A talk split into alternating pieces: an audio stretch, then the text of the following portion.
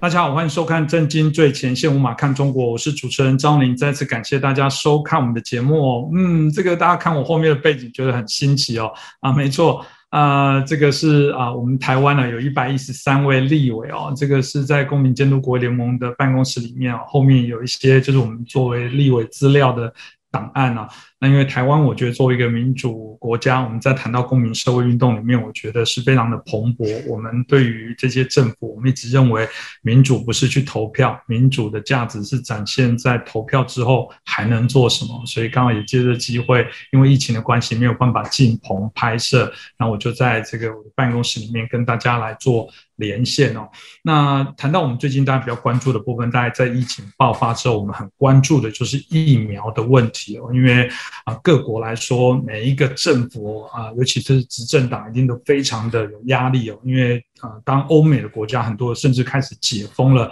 为什么我们自己的国家疫苗还不够呢？为什么我们这个没有办法解决？为什么那么笨？以前都没有办法去做一些采购？我觉得现在变成是所有的这些执政党的压力。变成是在海上，只要有浮木就抓哦。而这浮木其中一个就是中国啊来的疫苗，即便是中国内部自己的研究也显示，他们有许多，甚至包含最新通过 WHO 所通过的疫苗，他们认为啊这个保护力只有百分之五十啊。刚过门槛哦，但同样的哦，你还是被予紧急授权。当然，我们必须持行啊持平来说啦，这个总有疫苗啊，即便它效能很低，不是完全没有，你还是必须说它也是对大家来讲，还是一个非常重要的一个救命的物资哦。但只是有没有国家会借由这样的一些物资来行使？他所谓的不良善、不正当的这些啊啊目的，我觉得这值得我们来做一些好好的醒思啊。那当然，我们看到啊，的确也因为这样子，近期台湾为例哦，我们看到这个美国、日本相继的赠送疫苗到中国内部哦，不断对于啊台湾的一些疫苗采购的部分进行所谓的很明目张胆的施压，甚至警告啊这个欧美哦，这个日本。不要这个让台湾什么得逞，这让我们听起来，这不是之前一直觉得应该要赶快来关心台湾，而且要赠送疫苗，反而欧美这个啊送疫苗给我们的时候，反而对此不悦哦，这个让人百思不得其解哦。那今天我们开心邀请到啊我们陈小龙博士哦来帮我们做介绍，我们欢迎陈老师。你好，洪林兄好，呃，观众朋友们大家好。是老师，我们刚刚提到，目前 WHO 总共有七支疫苗，这个经过认证了，包含大家比较熟知的辉瑞、A、瑞 A、Z 啦。那江省啊，然后莫德纳，然后印度血清研究所的疫苗，包含中国的国药跟科兴等等哦。那这部分当然我们看到了，这个加入清单对 WHO 来讲，因为这是从所未有的的全世界的这种危难跟急难。过往一个疫苗的开发，老实讲很少用这个 EUA 这么紧急方式的授权，但也不得不这么做。那我们当然在好奇说。啊，针对这些国产疫苗的部分，我们看到啊，大家还是会发生很多所谓打了还会感染。老实讲啊，我们觉得所有的疫苗，如果它是经过研究的过程当中，它的确还是有效果。哪怕是一个地标来说，我觉得也是减少了人命的损失啊。这个我想从这个人道的角度来说都没有什么问题。但这里面蛮特别，是他们自己内部都有提到说，他们本来是做所谓的二级预防，是用来所谓的预防发病，而不是预防感染。嗯，这个说法倒很有趣哦。那什么叫二级的预防哦？那如果是二级的预防，为什么 WHO 还会授权呃授权让他们来通过使用？这部分我想我们是不是？可以请教一下陈老师呢。那么首先我想说两点，第一点就是说，世界卫生组织虽然是全球的卫生和防疫管理机构，但它同时也是造成这次疫情全球扩散的直接责任者，因为它帮助中共隐瞒了疫情的严重性，导致世界各国没有来得及及时防范。那么现在美国呢正在追究世界卫生组织的责任。那么关于这一点，我在以前节目里介绍过了。所以世界卫生组织的举动。就他批准中国的疫苗列入清单，并不是很可靠的标准，因为他已经有过被中共操纵的记录，而且到现在世界卫生组织还不认错，那么他可能仍然会受到中共的操纵。那么第二点就是，所有的疫苗都有两个问题，一个问题就是不能百分百的抗疫，第二就是接种以后会有反应，所以呢要比较各种疫苗接种的效果才能判断优劣，同时呢还要警惕。接种疫苗以后的反应，对可能的后果要有精神准备。那主持人刚才提到这七种疫苗，美国目前是四种，中国两种。那在美国呢，现在民众选择接种的主要是两种，辉瑞和莫德纳这两种。当然，在各个州情况是不同的。那我是在新泽西州，那么我在网上登记接种疫苗的时候发现说呢，如果是选择接种莫德纳疫苗，那么任何人，包括外国人都可以登记的，而且是免费。那么这样的话呢，这种宽松式的登记，往往呢，也只有莫德纳疫苗来能够供应。但是呢，很多美国人选择的是辉瑞。那么要登记接种辉瑞疫苗，手续会比较麻烦。比方讲，他要到那个美国一个药房的连锁店，叫做 CVS，要到这个连锁店的网站上去登录，然后需要填写一大堆关于个人健康和个人身体疾病史的问题。那么最主要的是还要有医疗保险，需要录入医疗保险计划的代码，还有个人的账号等等。那么他这样做呢，是为了保证说有人为这个辉瑞疫苗买单。所以这样的话才能登记成功。所以凡是有正常工作或者医疗保险的人都会成功的登记接种辉瑞疫苗。那么很多在校学生还有一些成年人呢，可能是在美国是非法移民，他们可能没有医疗保险，也没有合法的身份证件，所以他们要登记这个辉瑞疫苗会有困难。但是要登记莫德纳疫苗呢就比较容易，他只要输入个人年龄。性别这样一些简单资讯就可以了。那我这样介绍是为了向台湾的观众朋友们说明：第一呢，就是辉瑞疫苗是美国人比较偏好选择的，但如果是临时到美国来，我看到台湾现在有到关岛想要打疫苗，那么临时到美国来想要登记接种辉瑞呢，不一定容易。第二呢，就是莫德纳疫苗可能比较容易登记接种，而且美国对美国人和外国人是一视同仁。因为可能是州政府出钱购买的疫苗，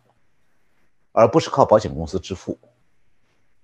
那我看到媒体有报道说，台湾现在有些人把美国和中国的疫苗相提并论，认为效果是一样的，还有人到中国去接种。那么，真的中美疫苗效果差不多吗？刚刚才主持人开始点到这个问题了。那我向大家再报告一下一件事情，就是美国的摩根。Morgan Chase 就摩根大通金融集团最近在他的网站发表一份报告，这个报告的标题是《新冠病毒研究汇编》（Coronavirus Research Compilation）。这个报告说呢，这个西方国家和中国疫苗的效差效果差异巨大。呃，接种欧美疫苗的国家新增感染人数明显减少。而接种中国疫苗的国家，接种比例越高，新增感染人数越多。那么，关于这则报告呢？这个大纪元的网站上六月十六号是有中文报道的。呃，这份报告就是这个摩根大通的金融集团的这份报告，它的第一章汇总了世界各国接种疫苗以后的最新情况。有九个国家是接种莫德纳、辉瑞和阿斯利康的，就 A Z 的。这疫苗的国家，那么这些国家呢，新增感染人数的曲线下降走势明显。当接种人口超过百分之二十五之后，每七天的新增确诊数量一路下降。那么六月十三号为止的数据是，九个接种西方疫苗的国家每七天每一百万人当中平均新增的确诊数量，荷兰是八十二。瑞典是七十六，法国六十一，美国四十三，加拿大三十六，意大利二十九，德国二十五，以色列两。那么作为对比，另外还有九个国家是接种中国国药疫苗的。那么这九个国家当中，每七天每百万人当中平均的新增确诊数量，塞舌尔群岛是一千一百六十四，乌拉圭是九百零五，巴林是六百四十三，马尔代夫六百二十二。阿根廷五百三十三，智利三百六十三，阿联酋九百零五，马尔代夫九百七百九十九，匈牙利十二。那么在这九个接种中国疫苗的国家里头，接种人口超过百分之五十之后，新增的感染曲线呈猛增态势，只有匈牙利除外。那么各国接种之后的感染人数明显上升，接种比例越高，发病数量越高。其中呢，塞舌尔。马尔代夫和巴林最严重，那么这个要说明一下，就刚才提到这个新增确诊人数啊，是以一个星期一百万人当中的平均数来算的。那不和台湾现在公布这个每天的全国每天的新增确诊数是不是一个概念？那么用一周百每百万人当中的平均确诊人数来做国际比较呢？就不管国家大小、人口多少，都可以直接知道疫疫苗接种以后的防疫效果了。那香港的这个《南华早报》十九号有个报道，就是香港大学公共卫生学院最近对一千名注射辉瑞疫苗和中国科兴疫苗的人。对他们体内抗体反应做了对比研究。那负责这个研究的是港香港大学这个流行病学家，叫做 Benjamin Cowley。他表示呢，说研究发现和科兴疫苗相比，辉瑞疫苗的抗体反应明显增高，与这个第三期临床试验显示的保护力强，这个结果是一致的。就抗体反应越高，说明效果越强。那么，辉瑞疫苗的抗体反应明显高于接种科兴疫苗的人。那么，有一部分接受科兴疫苗的人，因为接种以后体内抗体较低，还需要再补打第三针。我是再稍微解释一下，就是抗体啊，是人体这个免疫系统产生的一种能够识别和中和新冠病毒的蛋白。它的出现意味着就是人体受到病毒感染或者疫苗发挥作用。那么，刚才讲到港大的这位研究人员解释说呢，虽然抗体数量并不直接的反映个体的保护力，但现在越来越多的证据显示，抗体数量和机体的感抗感染能力是一致的，而且比较高的水平的抗体能够提供的保护作用持续时间也会更长。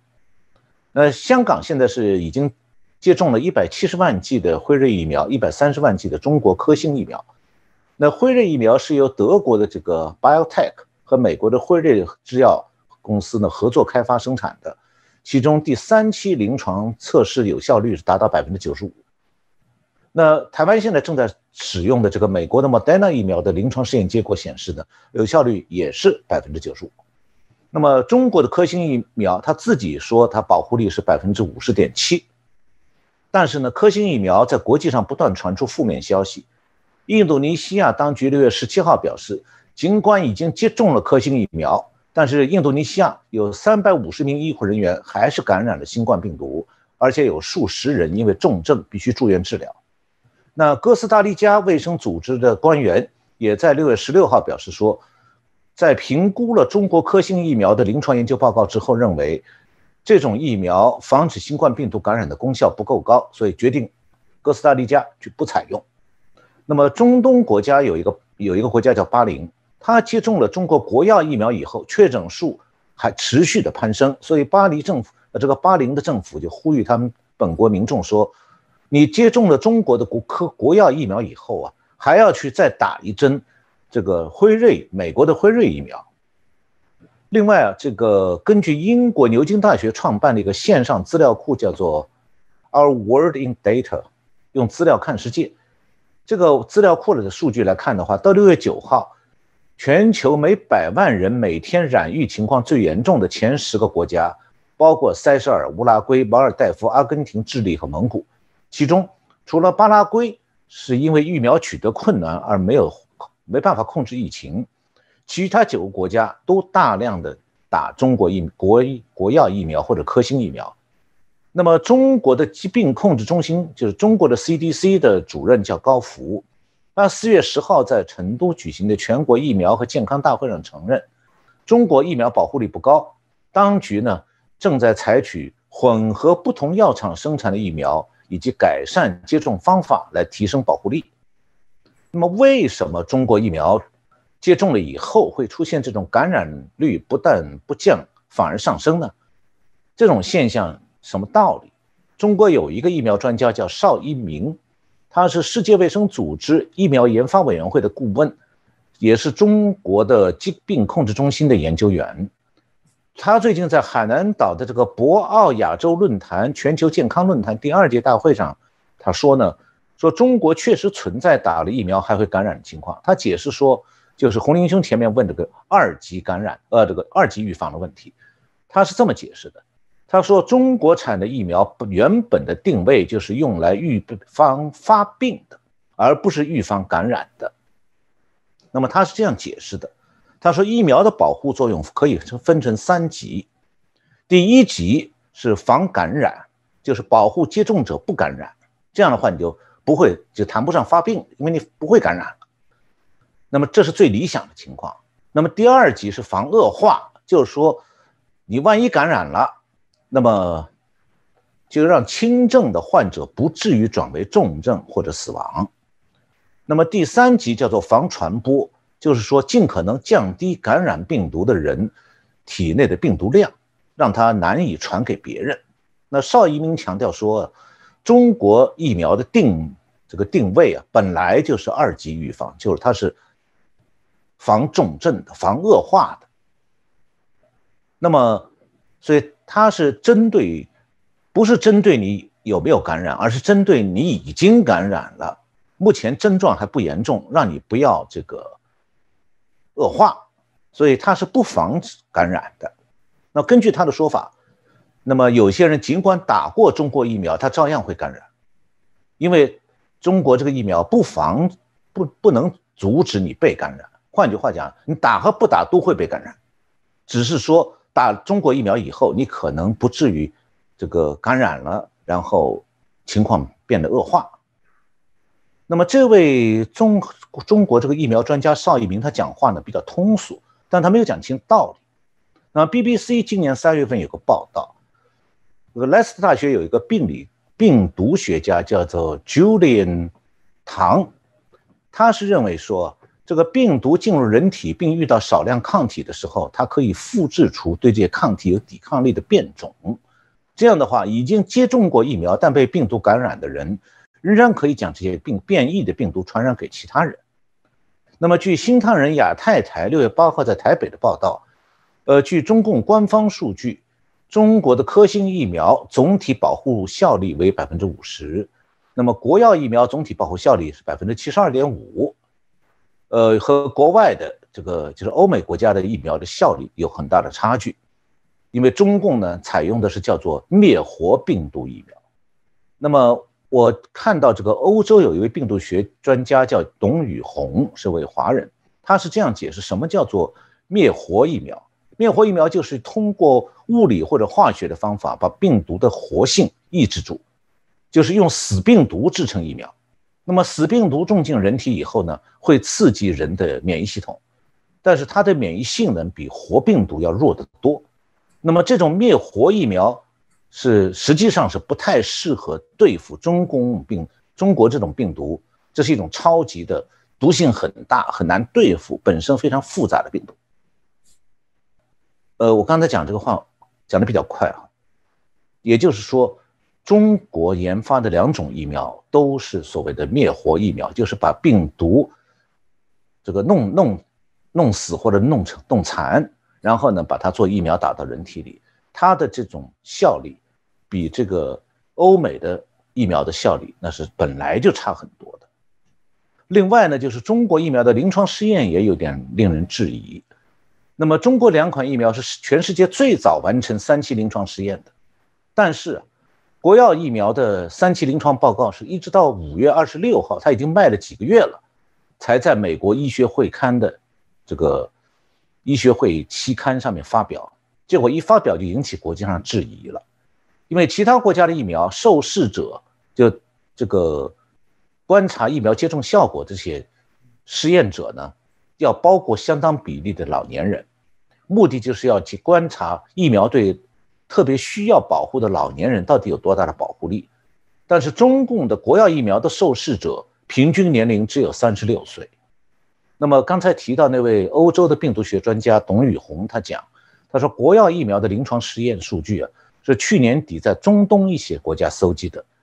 其中六十五岁以上这个龄年龄组的参加这个观察的人不到百分之二。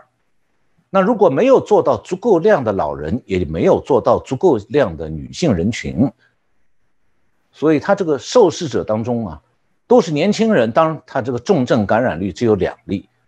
因此呢，这种疫苗的临床试验缺乏足够的数据来证明这个疫苗对重症感染有保护力。那么刚才讲提到了欧洲那个病毒学专家董宇红的看法，实际上是在驳斥中共那个疫苗专家邵一鸣的说法，因为邵一鸣介绍说，中国疫苗可以让轻症患者不转为重症或者死亡，但是呢，他的临床试验证据里既没有足够的重症患者成功治愈的病例，也不包括相当比例已经感染的老年人，所以呢，邵一鸣。为中国疫苗所做的辩解，其实没有可信任的临床试验证据，只能算是他自己的猜测。那么现在在中国，病毒病病毒这个变种不断出现，新的感染案例不断发生。这个大家可能看台湾媒体已经看到，就目前台湾，呃，中国大陆广州又发生较大规模疫情，很多个区已经被封锁，而且在体育馆内正在建这个方舱设施。那么深圳也出现了感染病例的情况。那么，中共对这些案例一如既往，是既封锁这个疫情真相，也压低确诊感染的人数。所以，究竟中国大陆现在疫情复发的真实情况是什么，没有办法了解。但有一点是可以肯定的，那就是只会比中共承认的要严重。那么，前面我也提到说，这个所有疫苗啊，接种以后都可能有反应。那美国的疫苗进入体内以后呢，会激发免疫反应。出现发烧、头痛、乏力等等症状，而且往往女性比男性更强，反应更强烈。这个这代表的是身体当中免疫系统啊被激活了。那么，欧洲的病毒学专家董宇红认为说，疫苗它产生的免疫效应啊，导致全身副作用。虽然我们大家不喜欢的副作用，但是它是疫苗能不能起作用的一个征兆。他这个话还有一层意思，就是说，如果一种疫苗接种以后啊。多数人当中出现反应的人很少，那说明这种疫苗的抗疫功能不强。那么从国外疫苗临床的报告来看的话，对接种中国国药疫苗的人群进行观察的数据显示呢，正好就是反应出现反应的人很少。那当然了，对本来患有慢性病的高龄老人来讲，美国疫苗的副作用也是可能引发诱发其他病情恶化的。我下面介绍一种一组美国的数据，美国的疾病预防控制中心就是美国的 CDC，五月二十五号发布的报告讲，到今年四月底，大概是有一亿美国人接种了疫苗，但是美国的 CDC 收到了四十六个州的一万零两百六十二例接种了疫苗以后仍然染疫的报告，那么也就是说，大概接种了美国这个百分之五九十五有效率的疫苗之后。每万名接种疫苗的人里面，仍然会有一个人感染。那这个万分之一的接种后仍然感染的人当，这个一共是一一万零二百六十二人，这是到今年四月底的数据。那么这一万零二百六十二人当中，需要住院的是九百九十五例，占这个一万零二百六十二人的百分之十。那么死亡的是一百六十例，占一万零二百六十二人的百分之一点六。那么我看到好像台湾媒体报道说，日本好像这个台湾开始接种日本援助的这个 A Z 疫苗以后，好像出现了死亡事件。那么也有医生在说，哎呀，还要不要接种啊？这种疫苗可能呃是可能少发生极少数这种情况。我刚才引用的数据已经介绍。那么我引用美国的这个数据，就是想说明啊，要有精神准备。美国注射感冒疫苗都可能发生这种情形的，那要是克服。这个新冠病毒这种恶性的病毒，疫苗当然会比这个感冒疫苗有比较强的副作用。所以一个人如果是有一些个不适合接种的慢性病啊，要先请教医生。不过呢，接种以后引发其他疾病的情形，如果是看调查数据啊，发生的可能性还是比较低的。每个人接种以后的反应会各不相同，有人可能没感觉。那总的来讲就是。接种前根据自己身体情况，有必要请教医生的，最好先问一下医生。另外呢，就如果接种以后有轻度反应，也不要紧张，两天过后基本上就会消复恢复平常了。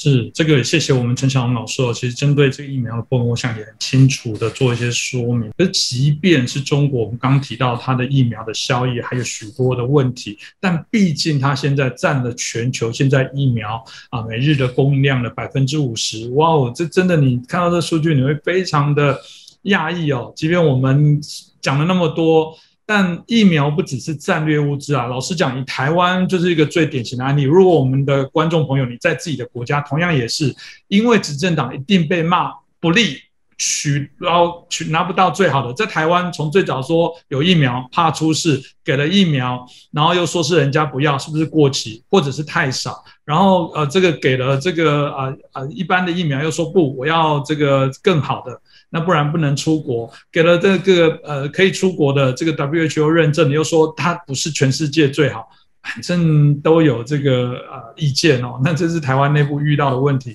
这时候当有一个国家说拿我的吧。我的没有问题，我的可以让你解燃眉之急。我觉得这个看起来在目前中国在做的部分，很显然就是我们所看到现在的所谓的疫苗外交的一些政策哦。所以当然有人说，哇，照这下去，当然这样这样子会不会包含啊中国的某些不管是企图，或者当然有人从经济上来说了，因为这是老师的专长。在亚洲的经济，或者因为中国这样的协助，会真的呃，因为它供应协助的这些国家，从此之后就可以做一些更好的经济复苏，或者在国内的疫情或者国内政治的稳定的部分有一些帮助吗？老师，您怎么看呢？呃，刚才主持人问的这个问题啊，涉及到的就是西方疫苗和中国疫苗，呃，为什么中国疫苗有那么大的供应量？那么我想呢，回到这个从这个角度去。思考说，我查了很多这个网网上的资讯，我发现有一个问题别人没有做过，那么我呢就做了个分析，就是我来对比美国疫苗和中国疫苗的研发过程，然后这个对比我讲完以后，大家很自然就会明白为什么中国疫苗一开始非常多。我先不告诉你答案，请耐心听下去。那首先我要介绍是美国疫苗是怎么样研发和制造出来的。因为这是一个很重要的参照系。那美国有一个叫做 USA Today 今日美国的报纸，他今年二月七号有一篇关于这个过程的报道。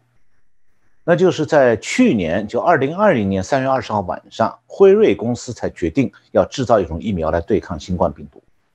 当时呢，这个国际有一个国际智库叫全球发展中心，它有一个医疗保健供应链专家。叫做 Prashant Yadav，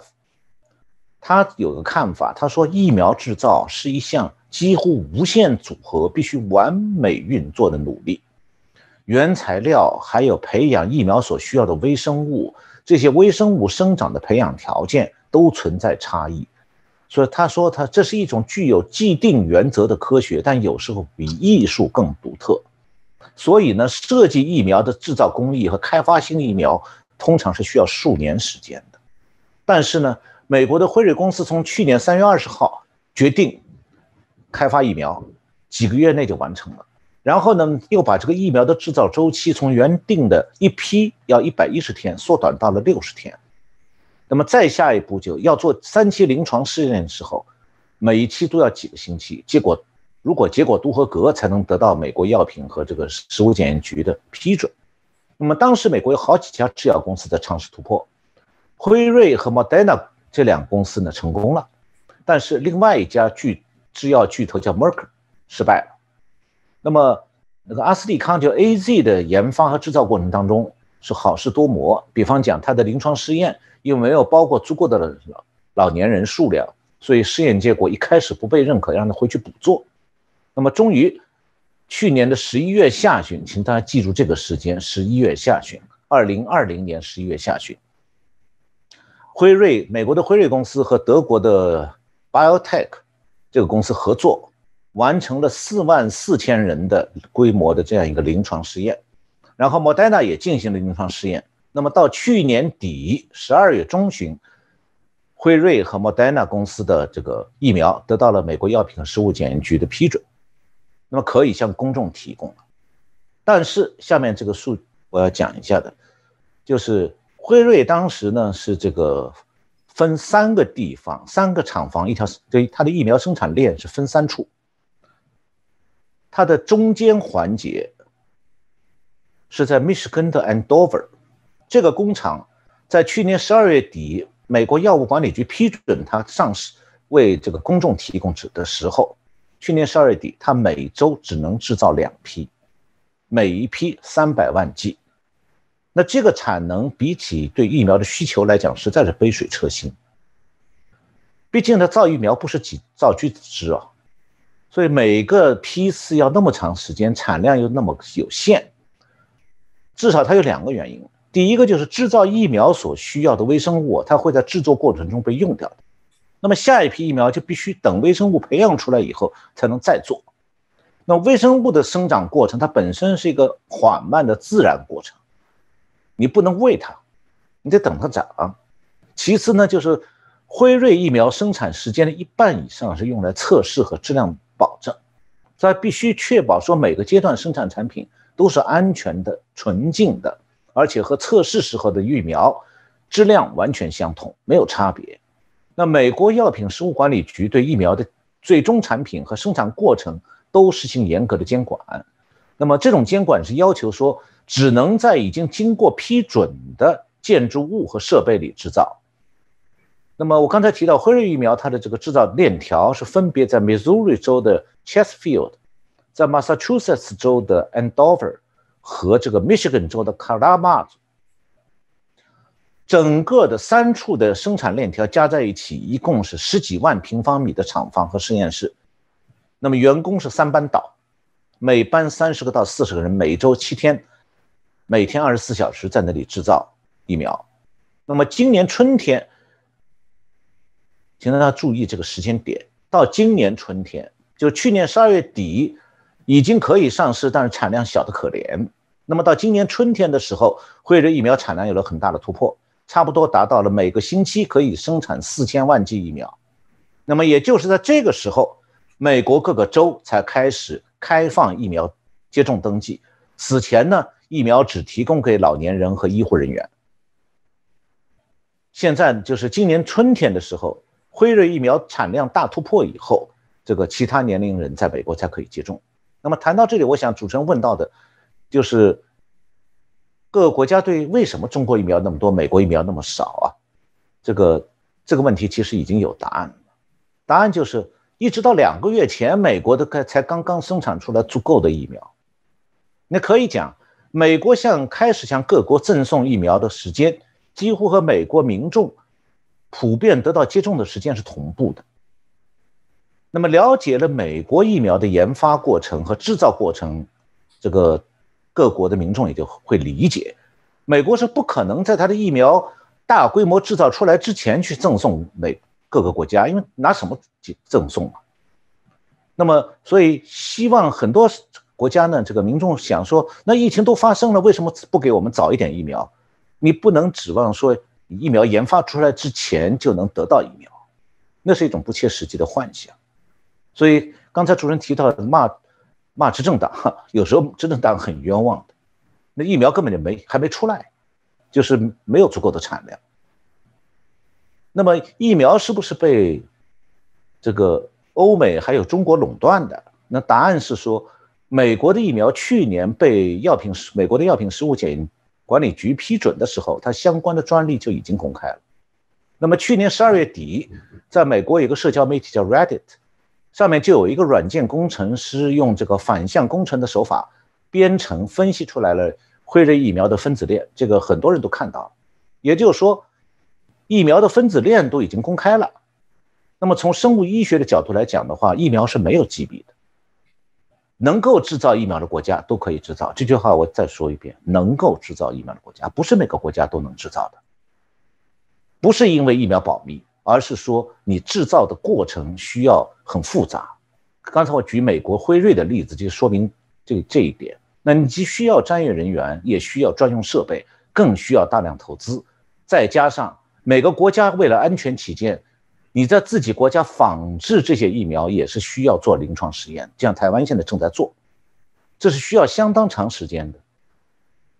临床试验是急不得的。当然了。这个具备制造疫苗能力的国家，毕竟在世界上是有限的，落后国家是没有能力制造疫苗。那么中国疫苗为什么比美国捷足先登？给大家一个印象，说哇，这个中国疫苗要占一半。道理很简单，人家本来就有疫苗研发的基础嘛，那毕竟的病毒就是他的，是从中国出来跑遍全世界的。而且呢，这个病毒还有明人造明显的人造痕迹。我刚才讲这两句话，可能有些人觉得有争议啊，我现在再说明一下。那么，所谓病毒从中国跑出来传遍全球，美国最近找到了新证据。六月十五号，美国国立卫生研究院在《临床传染病》这个杂志上发表的论文，这个论文表示说，还在武汉封城这个之前，就武汉病毒封城是二零二零年一月二十一号，那么早在这个之前，二零一九年十二月下旬。从中国飞来的病毒携带者，就是二比武汉封城早一个多月，早一个月，从中国飞到美国的病毒携带者，已经在美国开始传染美国各各州的民众，导致美国的 Illinois、Massachusetts、Mississippi、Pennsylvania 和 Wisconsin 这几个州出现了被感染者。但当时中国还不承认病毒会通过人人传人传播，所以美国也不知道被感染者得到的究竟是什么病。那么这篇论文的引言中是这样写的：说美国已知的首批十二例新冠病毒确诊者中，最早确认的新冠病毒症状出现在二零二零年一月十四号，就是说，这些人十二月二零一九年十二月就已经到美国开始传播，但是美国确诊是到二零二零年一月二十四号。那么所有这十二个例子，十二个病例都到中国大陆旅行过。或者是和旅行者到中国来的旅行者密切接触，那美国呢？国内对新冠状病毒的检测是二零二零年一月中旬才开始的。这个记录显示什么呢？就他发现了美国最早的新冠病毒感染的来源。那么，美国国立卫生研研究院的这个研究涉及的是二零二零年，就是刚才这个结论呢，是来自于。美国国家卫生研究院的，他的研究涉及的是二零二零年一月二号到三月十八号这个期间，美国五十个州两万四千人的血清样本，得出的结论就是刚才这个结论：十二个主早期的、最早的，二零一九年十二月就已经在美国传播病毒的这些人全部来自中国。那么刚才我还讲到一点，说病毒有明显的人造痕迹，这个说法是怎么来的？是美国的临床生物制药公司，叫做这个 Atossa，呃，Therapeutics，这个公司有一个创办人叫做 Steven Quay，他和另外一位作者就是美国的 Lawrence Berkeley National Laboratory 的首席科学家，叫做 Richard Mueller，他们在六月六号给《华尔街日报》这个。写了一份读者来信，他们在读者来信里表示说，有确切的证据显示，新冠病毒是人造怪物，在实验室中进行优化，提升了感染力之后再外泄，导致全球爆发疫情。所以现在美国是正在追究武汉这个病毒研究所的问责任。那么关于这一点呢，以前我们在节目里介绍过，我就不讲了。那么尽管中国开始研发疫苗比美国早。那么，对外提供疫苗的时间也比美国早得多，但是中国疫苗的毛病还是很明显的。我刚才已经提到过。是，当这个老师哦说刚刚所提到的部分，大家也可以让我们大家了解一下中国的一些做法啊。所以。呃，的确，延伸刚刚的这个问题哦，我们可以看到他们现在对疫苗这件事情哦，非常积极的在做一些开发。特别哦，因为我们知道这段期间呃，全球对于反共哦，甚甚至的一些意识非常的高涨。那大家也开始很多也国家慢慢他们疫情恢复稳定，他们也开始在谈到就诊，就老师提到的一些问题。那我们看到，呃，中国借此也提供许多现在“一带一路”所爆发，许多国家开始有点后悔，甚至开始啊对这件事情有一点反弹的状况之下，他当然就大量的提供这些“一带一路”的，或者甚至在这个我们讲南海有些相关争议的这些国家，提供他们相对应一些疫苗。老师，您怎么啊看待这个后续的一个发展？呃，因为主持人谈的是中国的疫苗如何向全世界推广，那么我。这里呢，我正呃这个正好做了一些收集一些资料，向大家介绍一下中国两两种疫苗国国药疫苗和科兴疫苗是怎么产生的。我先告诉大家结论，大家可能听了会很惊慌。中国第一个案病例出现之前，中国已经开始研制疫苗，这听起来很奇怪吧？病例都还没有了，他怎么为什么要以大规模研究疫苗？那下面就是给大家介绍的资讯，这些资讯全来自于中国。那么，二零二零年九月，世界卫生组织是和一个叫全球疫苗免疫联盟，还有流行病预防创新联盟，由这两个联盟牵头，成立一个叫做新冠疫苗保障机制。那么，中国把它翻译成新冠疫苗实施计划。那么，中国是在去年十月八号加入新冠疫苗实施计划的。这个时候，它已经完成了疫苗的，不光是研发，而且完成了制造，大量生产了。我刚才为介绍到辉瑞疫苗的时候，可能大家还记得，辉瑞疫苗去年十月的时候还在临床试验啊，还不能使用。那么，刚才提到这个这个新冠。疫肺炎疫苗实施计划呢，它是准备是给九十二个低收入和中等收入的经济体提供的疫苗资金。那么中国加入这个计划的时候，国务院有一个联防联控机制科研攻关组，有一个研发呃专班工作组组长叫郑中伟，他是这样表示：他说到去年年底，中国疫苗年产达到了六亿剂。去年年底，中国的疫苗产量已经到六亿了。那当时美国辉瑞疫苗还在临床试验阶段，美国刚刚就是刚刚过临床试验阶段。去年年底，美国刚刚批准。我刚才前面介绍辉瑞疫苗的产能，到今年三月数量会很小。一个是美国一个星期才能造三百万剂，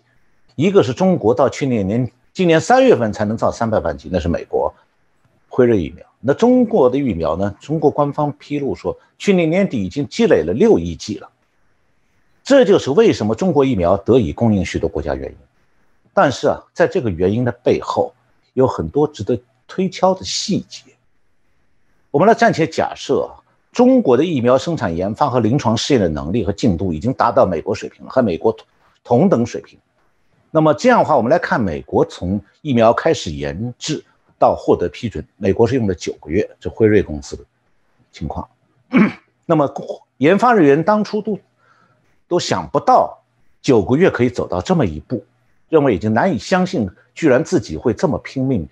做到九个月就让疫苗制造出来了。然后美国的疫苗产能要达到月产能一个亿的规模，又用了几个月。所以从去年三月开始研发到今年春天全面的。为市场供应疫苗，合起来是一年时间。那么去年中共去年年底，中共已经达到六亿疫苗的产能了，就是它已经积累了六亿六亿剂的疫苗。那等于说，如果按它的科技水平，就生物科技的水平，如果达到美国的水平，那么它也等于说，它也花一年时间。它去年底就可以达到六亿剂产量，那么大产量产能已经积累出来了。那他至少得一年前，就是二零一九年底，或者是中共正式承认疫情之前一个月，二零一九年十一月到十二月就已经在开始大规模研发疫苗。那么我查中国的资讯的时候，发现中共的官媒《北京日报》今年三月二十五号一篇报道提到这样一件事，就是讲中共在二零二零年年初就已经确定了五种。疫苗要开始部署大规模制造，那说明什么？在二零一九年四季度的时候，中国还中共还说他没有疫情的时候，他的疫苗初期研发已经完成了。那么参与这些研发的人，据这篇报道介绍，就包括我以前在节目中提到过的中共军方那个生化武器首席专家陈威少将和他的团队。换句话讲，中共生化战的总指挥正在制造疫苗，开始研制的时间是在去年的九十月份或者十一月。那么今年十一月十六号，中共新华社还有一篇报道，提到说，它的国药疫苗从立项获批到研发建设、生产上市用了三百三十天，而且是在武汉和北京两个地方同步推进。那么这个三百三十天的说法呢，是以国表国药疫苗二零二零年十二月九号在阿联酋上市为终点的，往前推倒推三百三十天，大体上就是去年的一月九号。我刚才提到。武汉封城是一月二十一号，这个国药疫苗居然在去年一月九号就已经完成初步研制，所以这个三百三十天的说法有一个漏洞，就是去年这个中国的科兴疫苗开始临床试验的时间呢，比美国辉瑞疫苗开始研发。还要早几个星期。辉瑞疫苗是去年三月二号开始研发的，科兴疫苗是去年呃，辉瑞疫苗是三月二十号开始决策我们要制造疫要研发疫苗。那么科兴疫苗是什么时候呢？去年三月二号，比美国辉瑞疫苗开始研发早两个星期，它已经开始临床试验了，就它早就造完了，研发完毕。所以也就是说，中共实际上是在去年十一月前后，最晚十一月。它已经开始启动疫苗的研发。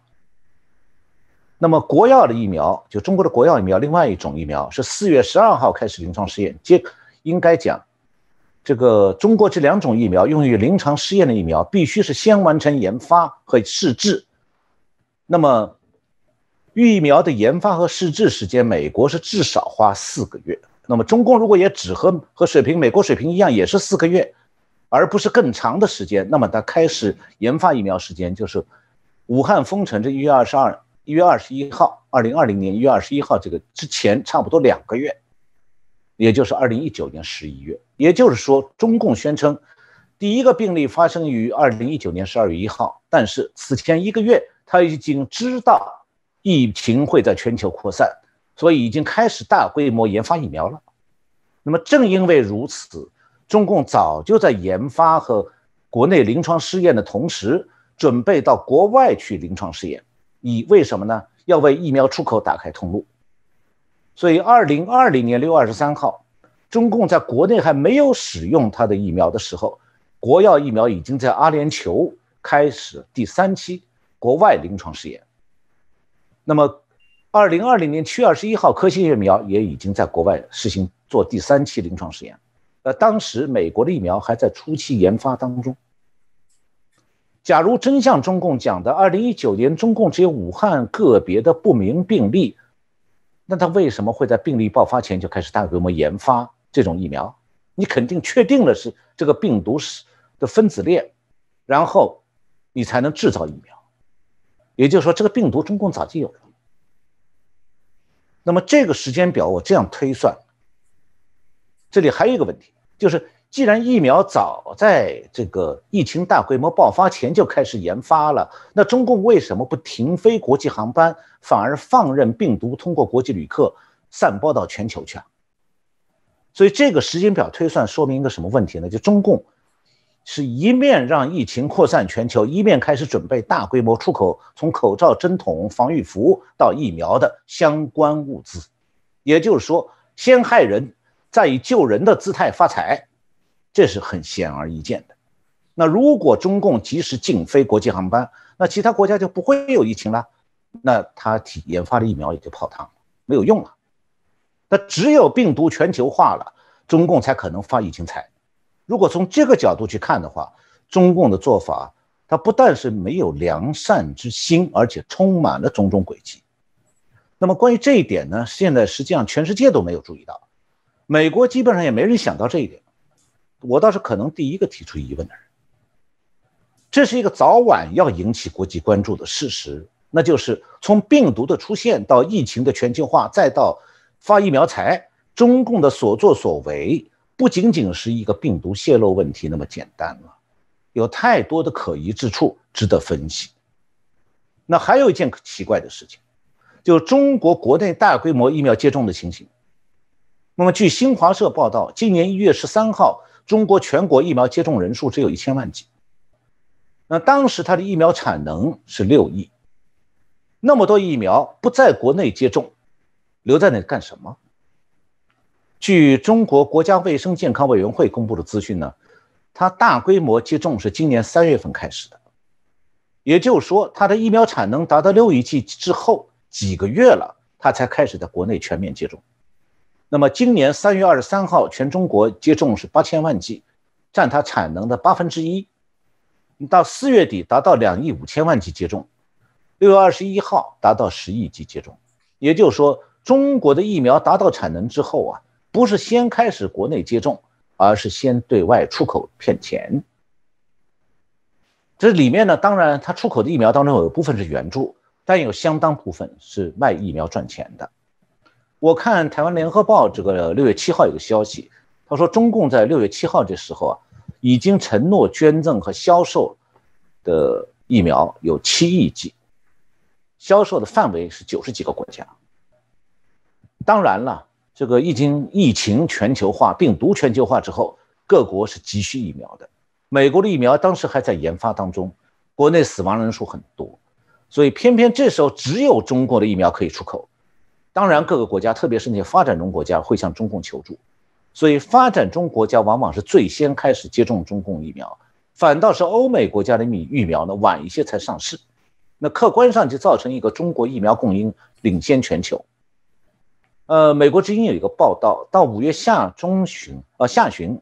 中国已经向拉美国家销售了一点六五亿剂的疫苗。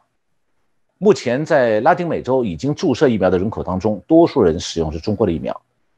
那么这种做法当然在一定程度上是扩大了这个中共在拉美的影响力，也诱惑或者迫使疫苗使用国呢对中共采取有利的政策。但是，欧美疫苗上市之后，世界上这个。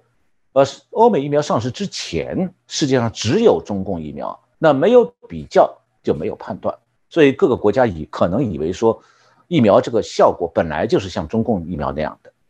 但是欧美疫苗上市之后，欧美疫苗和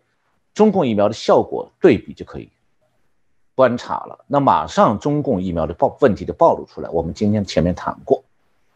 那么，世界卫生组织表示说呢，制造科兴疫苗的公司提交的数据显示说，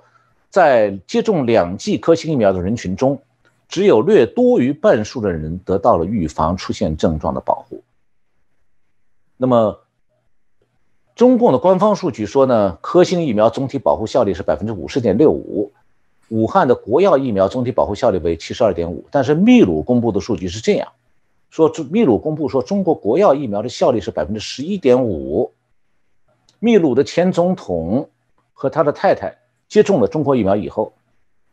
四月二十五号发出推文，他们都感染了，检测是阳性。然后，巴西的经济部长批评中国疫苗效力没有美国的好。巴基斯坦是中国的一个呃铁杆的朋友，他今年二月进口中国疫苗的。结果全国感染率创新高，上升到感染率百到百分之十一。这个还有呢，就是巴基斯坦的总统和这个总理接种了中国的国药疫苗之后，都感染了，检测出阳性反应。那么匈牙利呢，二月进口了中国疫苗之后，成为全球死这个因感染死亡的死亡率最高的国家。这就是这个查到了一些资料的真实情况。是，谢谢老师的分析哦。那嗯，当然了，我们看到现在的啊，美国或者是我们讲的欧美一些国家跟中国，现在当然还是在对疫苗的部分来做一些相对应的一些奖励哦。那我们看到中国也借这部分啊，从外交的部分去做一些相对应的一些啊不同的一些施压。那这个部分当然也就可以明显的看出哦。显然，中共在做这些疫苗外交战的部分，不止在台湾，我讲在世界各国都是。这个也是我们看到啊，之前拜登跟 G7 的这些相关的这些领袖，显然也有在谈到这样的一个议题哦。老师，你怎么看待这件事情的发展？我觉得说，如果把是把疫苗出口啊看作是这个疫苗战和疫苗外交的话，那么我刚讲过，中共是有两个优势的，一个是也有一个弱势。两个优势就首先，中共是病毒出口国，所以它本来就比欧美国家早四到五个月开始研发疫苗。第二呢，中共是专制国家，它可以做到疫苗供应先出口后国内。那欧美国家是民主制度啊，那疫苗供应只能是先国内后国外。